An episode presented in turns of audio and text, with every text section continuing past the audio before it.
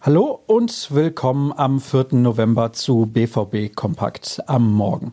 Schön, dass ihr eingeschaltet habt zu diesem neuen Format der Ruhrnachrichten.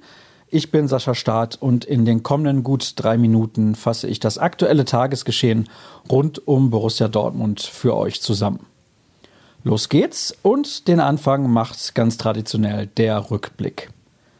Die Profis absolvierten eine gut 60 Minuten lange Einheit, bei der unter anderem so prominente Akteure wie Axel Witzel, Jaden Sancho, Paco Alcázar, Thomas Delaney und Roman Bürki beim sogenannten Spielersatztraining auf dem Rasen standen. Marco Reus ließ sich derweil aufgrund seiner im Duell mit Wolfsburg erlittenen Sprunggelenksverletzung in Brakel behandeln.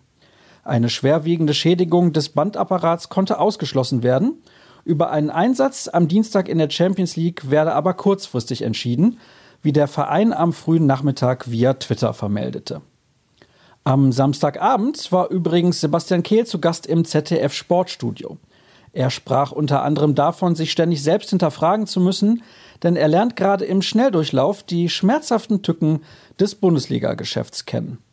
Außerdem bezog er Stellung zu den Angriffen auf Amateurschiedsrichter. Wer reinschauen möchte, das komplette Gespräch mit Kehl steht in der Mediathek des ZDF zur Verfügung. Die U17 komplettierte das siegreiche Wochenende des BVB.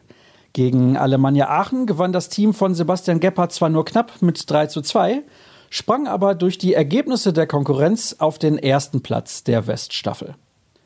Am frühen Abend wurden dann noch die Paarungen für das Achtelfinale im DFB-Pokal ausgelost. Am 4. oder 5. Februar des kommenden Jahres reist Borussia Dortmund zu Werder Bremen. Vom Rückblick kommen wir zum Ausblick. Was passiert heute beim BVB?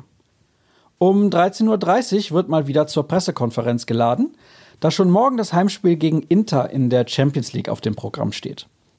Die Borussen trainieren um 16.30 Uhr dann in Brakel. Inter-Trainer Antonio Conte und ein Spieler der Gäste werden sich um 18.30 Uhr auf dem Podium wiederfinden und im Anschluss im Stadion trainieren. Jeweils 15 Minuten, wie in der Königsklasse üblich, dürfen die Medien den Einheiten beiwohnen.